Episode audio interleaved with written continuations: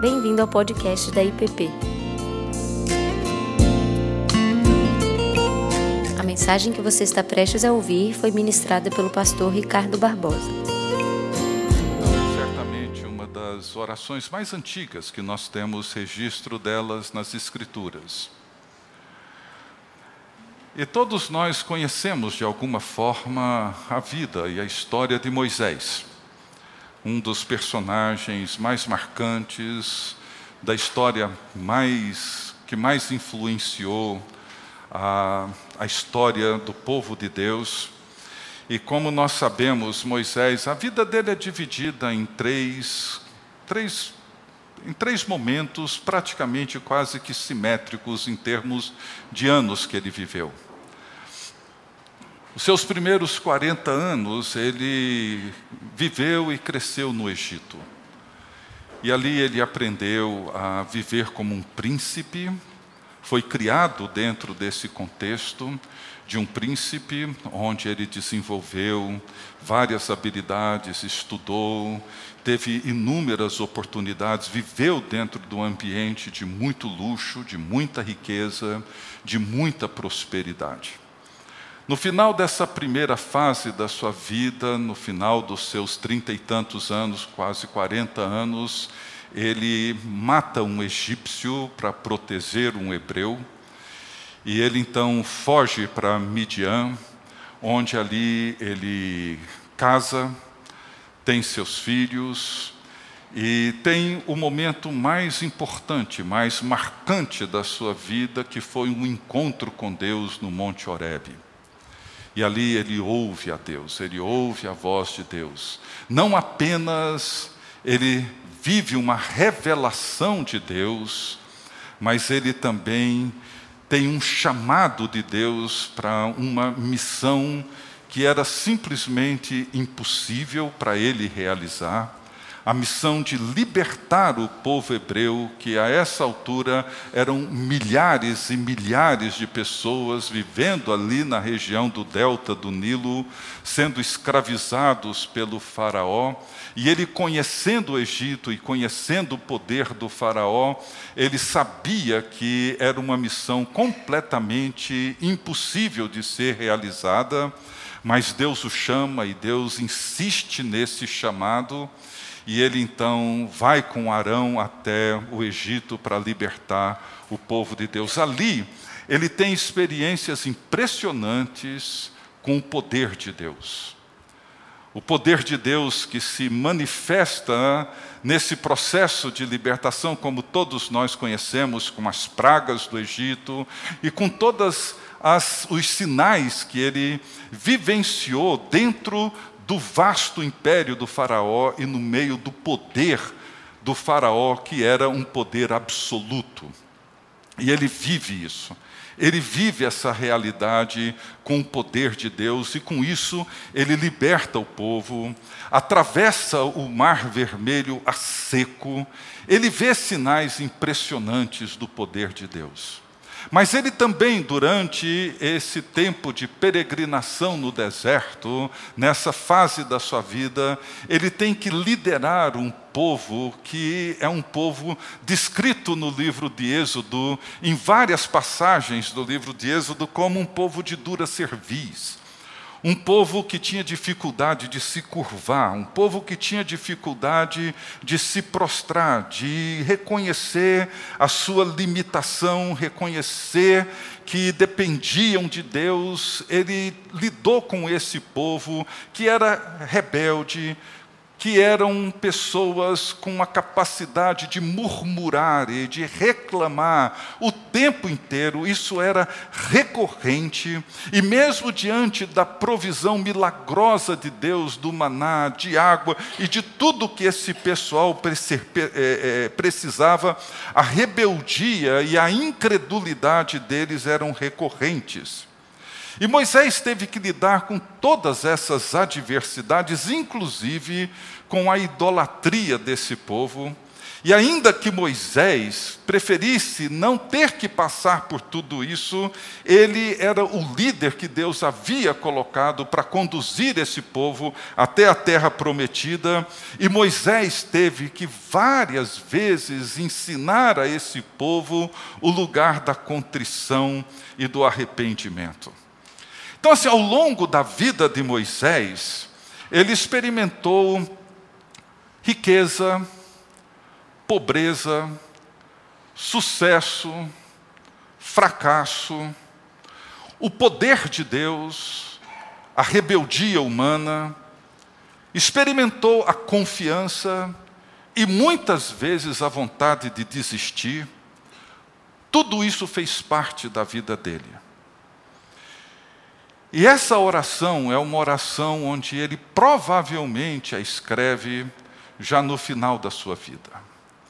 A oração de um homem já idoso, que viveu tudo isso, experimentou tudo isso, passou por tudo isso, viveu todas essas circunstâncias, e é uma oração onde ele traz no clímax dela uma súplica que deveríamos tomá-la a sério todos os dias da nossa vida. Eu queria então convidá-los a abrirem suas Bíblias no Salmo 90.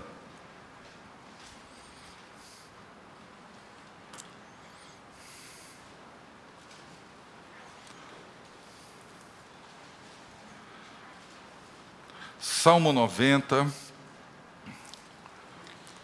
oração de Moisés.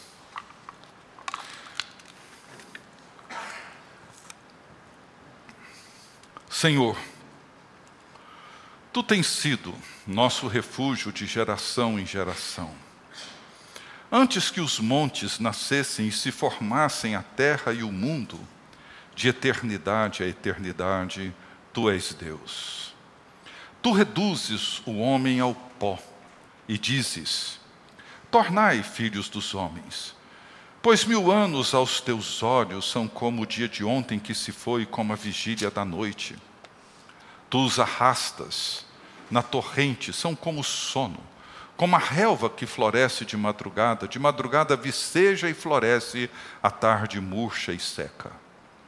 Pois somos consumidos pela tua ira e pelo teu furor conturbados. Diante de ti puseste as nossas iniquidades e sob a luz do teu rosto os nossos pecados ocultos. Pois todos os nossos dias se passam na tua ira Acabam-se os nossos anos como um breve pensamento. Os dias da nossa vida sobem a 70 anos ou, em havendo vigor, a 80. Neste caso, o melhor deles é canseira e enfado, porque tudo passa rapidamente e nós voamos. Quem conhece o poder da tua ira? E a tua cólera, segundo o temor que te é devido? Ensina-nos a contar os nossos dias, para que alcancemos coração sábio. Volta-te, Senhor. Até quando? Tem compaixão dos teus servos. Sacia-nos de manhã com a tua benignidade, para que cantemos de júbilo e nos alegremos todos os nossos dias. Alegra-nos por tantos dias quanto nos tens afligido por tantos anos quantos suportamos a adversidade. Aos teus servos apareçam as tuas obras, e a seus filhos a tua glória. Seja sobre nós a graça do Senhor nosso Deus. Confirma sobre nós as obras de nossas mãos. Sim, confirma a obra de nossas mãos. Deus bendito, que o teu Espírito nos ajude não só a compreender a tua palavra, mas viver a realidade para dentro da qual ela nos convida. É o que nós te pedimos. Amém. É importante ler esse salmo com essa história de Davi em mente. É importante nós termos todo esse cenário desses longos anos que, perdão, que Moisés viveu, com todas as experiências, lutas, dificuldades, provações, vitórias, tudo, tudo, tudo que ele passou. Os seus sucessos, os seus fracassos, conduzir um povo que só deu dor de cabeça, problemas aos montes. E no final da vida, ele escreve essa oração e o clímax dessa oração, a súplica de Moisés, é, ensina-nos a contar os nossos dias para que alcancemos corações, o coração sábio. Ensina-nos a contar os nossos dias para que alcancemos um coração sábio. O que, que significa isso? O que é que significa para nós contar os nossos dias? E de que forma isso nos ajuda a caminhar em direção à sabedoria, a ir a nos tornar cada vez mais homens e mulheres maduros, sábios, íntegros, completos. Nessa oração, Moisés nos apresenta três contrastes. Três contrastes entre Deus e nós três contrastes óbvios. Não há nada de novo, nada de especial, mas três contrastes que nós, com muita facilidade, perdemos. E se temos esses contrastes de maneira bem clara diante de nós, nós temos mais chance de manter nossa perspectiva na vida. Ensina-nos a contar os nossos dias, para que alcancemos coração sábio. Tragicamente, muitas pessoas vivem e não se percebe, não se vê sinal de maturidade, presença da sabedoria na vida dessas pessoas. Conhecimento não é sabedoria. Habilidade não é sabedoria. Competência não é sabedoria. A oração de Moisés é para que alcancemos um coração sábio. E essas, esses três contrastes são fundamentais. E eu quero rapidamente comentá-los, porque é o que Moisés percebe. É como ele faz uma retrospectiva da sua vida e é o que ele vê, é o que ele percebe naqueles anos todos que ele viveu. O primeiro contraste é o contraste que ele faz entre a eternidade de Deus e a mortalidade ou a limitação humana. É óbvio, sabemos disso, mas reconhecer esse contraste é fundamental para alcançarmos a sabedoria. A nossa existência, ela está limitada no tempo. Nós, conscientemente ou não, procuramos negar isso. Mas se, se eu coloco a minha vida numa linha, é possível imaginar uma linha. Nasci em 55, hoje estou em 2018 com 63 anos. Se eu vivo mais 20 anos, até 2038, por exemplo, eu tenho mais 28 anos, mais 20 anos de vida, talvez um pouco mais, ou talvez menos. Mas a minha existência, como a existência de todos nós, é uma existência bem curta, extremamente limitada. O que foi?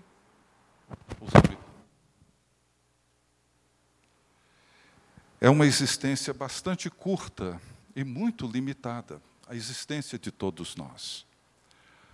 Nós estamos limitados pelo tempo, Deus não. E ele diz nos versos 3 a 6: Tu reduzes o homem ao pó e dizes: Tornai filhos dos homens, Pois mil anos aos teus olhos são como o dia de ontem, que se foi, e como a vigília da noite. Tu os arrastas na, na torrente, são como um sono, como a relva que floresce de madrugada. De madrugada viceja e floresce, à tarde murcha e seca. Obrigado.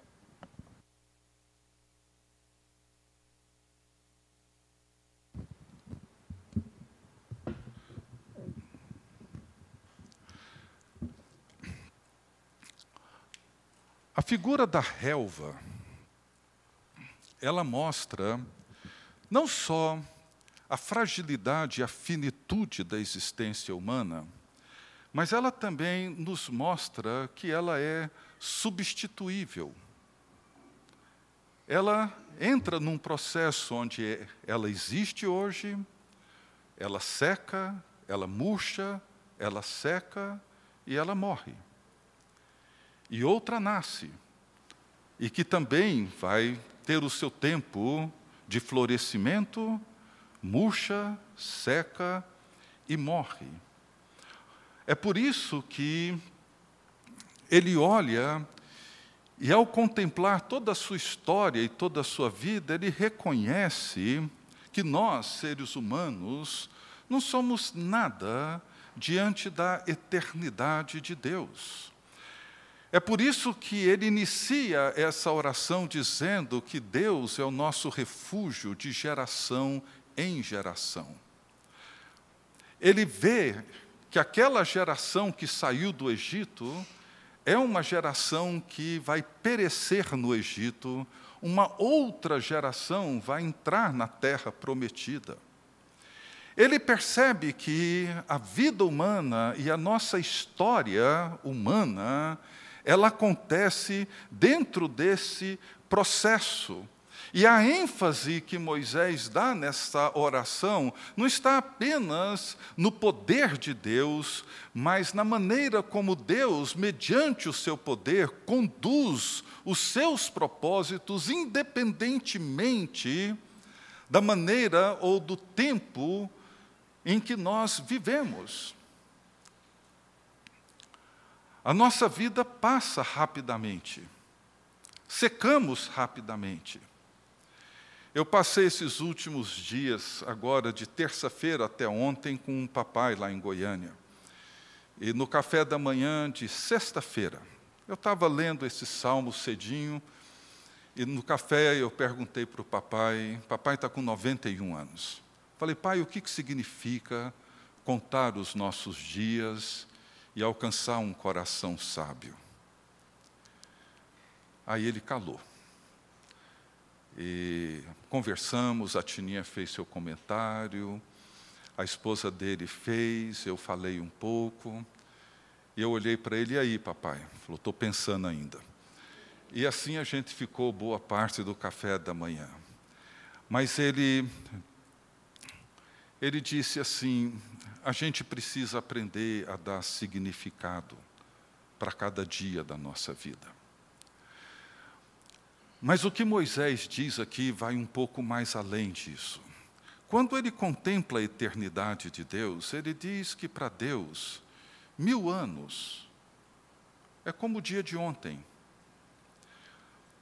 Para Deus, o tempo não significa nada. Para nós, o tempo é cruel. Para nós o tempo voa, passa rapidamente, e nós não percebemos. E muitas vezes, quando nós perdemos a perspectiva desse contraste, nós deixamos de nos ver como nós de fato somos, e deixamos de reconhecer e contemplar Deus como de fato Deus é.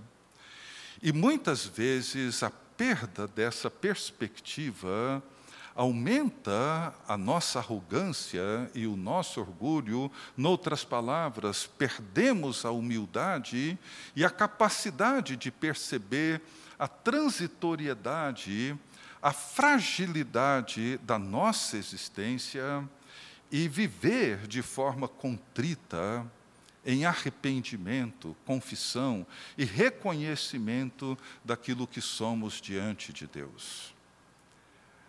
Para Moisés, contar os dias não é uma questão aritmética, é a maneira como nós conseguimos estabelecer e perceber esse contraste entre Deus, que é de eternidade a eternidade, e nós, que somos como uma erva, um capim, uma flor, seja o que for, que hoje nasce, floresce, murcha, seca e morre. Ter isso em perspectiva nos ajuda a ter um coração sábio. A segunda, o segundo contraste entre a natureza divina e a natureza humana, que Moisés reconhece ser importantíssima para alcançarmos a sabedoria, é reconhecer a natureza justa, santa de Deus e a natureza caída e pecaminosa do ser humano. Moisés viveu isso. Não só reconhecendo o seu próprio pecado e queda, mas reconhecendo isso na vida do povo que ele liderou. Veja o que ele diz nos versos 7 a 11: Pois somos consumidos pela tua ira e pelo teu furor conturbados. Diante de ti puseste as nossas iniquidades, e sob a luz do teu rosto os nossos pecados ocultos. Pois todos os nossos dias se passam na tua ira.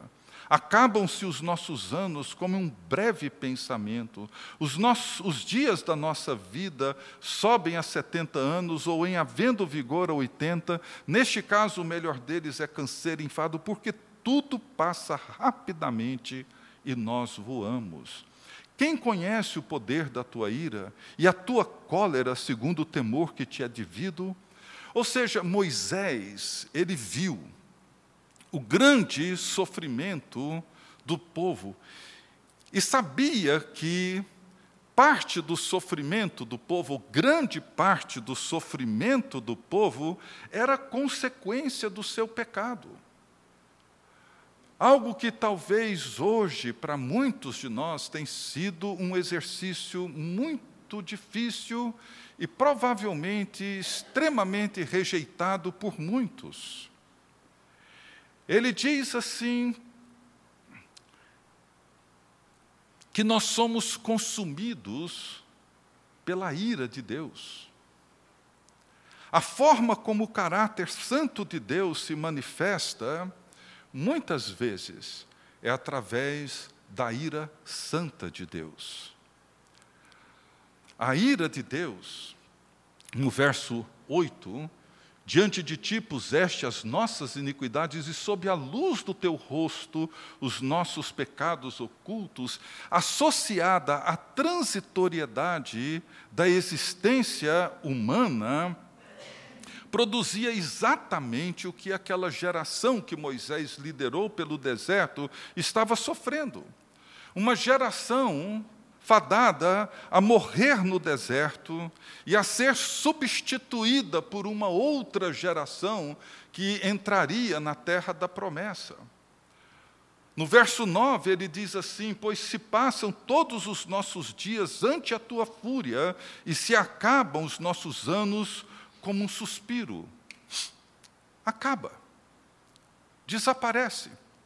Grande parte das nossas lutas e dos nossos sofrimentos advém dessa realidade de que Deus é santo e justo e nós somos seres humanos caídos e pecadores vivendo dentro de uma sociedade, dentro de uma cultura marcada pela queda e pelo pecado. Portanto, a contemplação da transitoriedade da vida humana, no verso 10, os dias da nossa vida sobem a 70 70, quando muito a 80.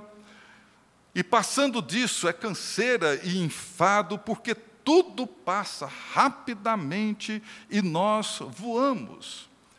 Para Moisés, a compreensão, a consciência dessas duas realidades, a transitoriedade da vida E a santidade de Deus e a condição pecaminosa do ser humano, essa imperfeição dentro da qual nós vemos, a corrupção, que é parte da nossa natureza humana e que são passíveis da ira de Deus, constitui um motivo muito sério para avaliação pessoal todos os dias. Um motivo muito sério para nós, todos os dias, olharmos para os nossos pecados, para as nossas iniquidades, confessá-los, reconhecê-los diante do Deus Santo e Justo, para que isso venha a evitar a ruptura entre o homem e o seu Criador. É nesse momento que ele, na sua oração, faz essa súplica dizendo: ensina-nos a contar os nossos dias, para que alcancemos coração sábio. A preocupação de Moisés não está na capacidade de raciocinar com sabedoria, mas em ter um coração quebrantado, em ter um coração contrito, em ter um coração que se arrepende, em ter um coração que reconhece a condição humana. Isso nos torna sábios. Terceiro e último contraste. Moisés, ele termina essa oração reconhecendo que Deus se relaciona conosco por meio da graça. Enquanto que nós, seres humanos, nos relacionamos com Ele por meio do arrependimento e da contrição. Versos 13 em diante: Volta-te, Senhor. Até quando? Tem compaixão dos teus servos. Sacia-nos de manhã com a tua benignidade. Moisés tem em mente o maná que Deus mandava todas as manhãs. Sacia-nos de manhã com a tua benignidade, para que cantemos de júbilo e nos alegremos todos os nossos dias. Ele reconhece que ele e o povo que ele lidera estão vivos porque Deus é quem os sustenta, e só Deus.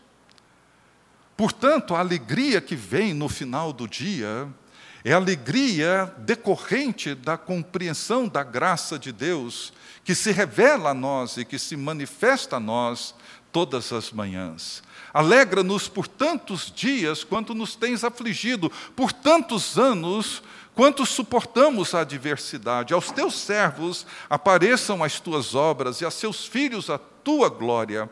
Seja sobre nós a graça do Senhor nosso Deus, confirma sobre nós as obras de nossas mãos, sim, confirma as obras de nossas mãos.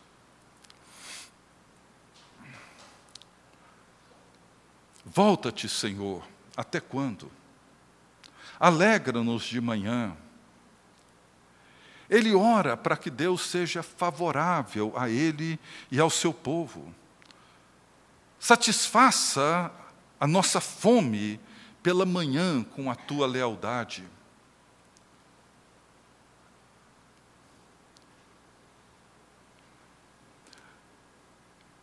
Essa compreensão desse contraste, Deus vem a nós com graça nós respondemos a Ele com contrição e com arrependimento. Moisés, ele reconhece esses benefícios imerecidos que Deus nos concede. E ele reconhece que isso é graça. E isso é o que hoje nós também reconhecemos como graça, que são os favores imerecidos de Deus por nós. Ele roga, ele suplica a Deus que ele faça com o povo dele, com o povo de Israel, como se tivesse saciando a fome desse povo, como se tivesse preparando para esse povo um grande banquete.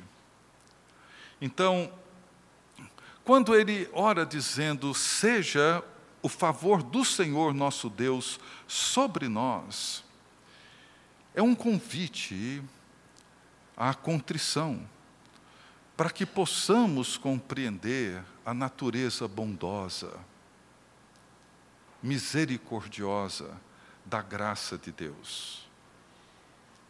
O encontro desse contraste do Deus bondoso e gracioso e do ser humano que é pecador, caído, o encontro desses dois contrastes possibilita, torna possível, real, a comunhão e o nosso relacionamento com Deus.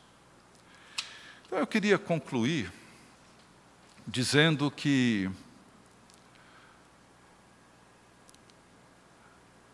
muitas vezes nós pensamos na nossa comunhão com Deus, tendo diante de nós as nossas experiências ou as nossas realidades cotidianas. Nós nós temos amizades com pessoas próximas de nós. E as pessoas bem próximas de nós, nós podemos até ter com elas aquilo que nós chamamos de intimidade. Pessoas que partilham dos mesmos interesses, têm os mesmos gostos, comunicam com uma mesma linguagem, Contudo, o nosso relacionamento com Deus é diferente. Não é um relacionamento entre iguais. É o relacionamento entre o Deus eterno e o ser humano limitado e mortal. Do Deus que não está preso nem limitado ao tempo, e o ser humano que está limitado ao tempo, cuja vida é frágil e finita, do Deus que é santo e justo, e o ser humano que é pecador e caído, do Deus que se relaciona conosco com graça e com favor, e que nos chama a responder à sua graça e ao seu favor com arrependimento e com contrição. O que nos atrai a Deus não é porque Ele é igual a nós, é porque Ele é infinitamente maior do que nós. O que nos atrai a Deus não é porque Ele age a partir dos mesmos parâmetros e dentro das mesmas perspectivas que nós esperamos de outras pessoas. A justiça de Deus não é estabelecida pelos nossos conceitos de justiça, nem a graça de Deus com as nossas compreensões limitadas e muitas vezes equivocadas da Sua graça.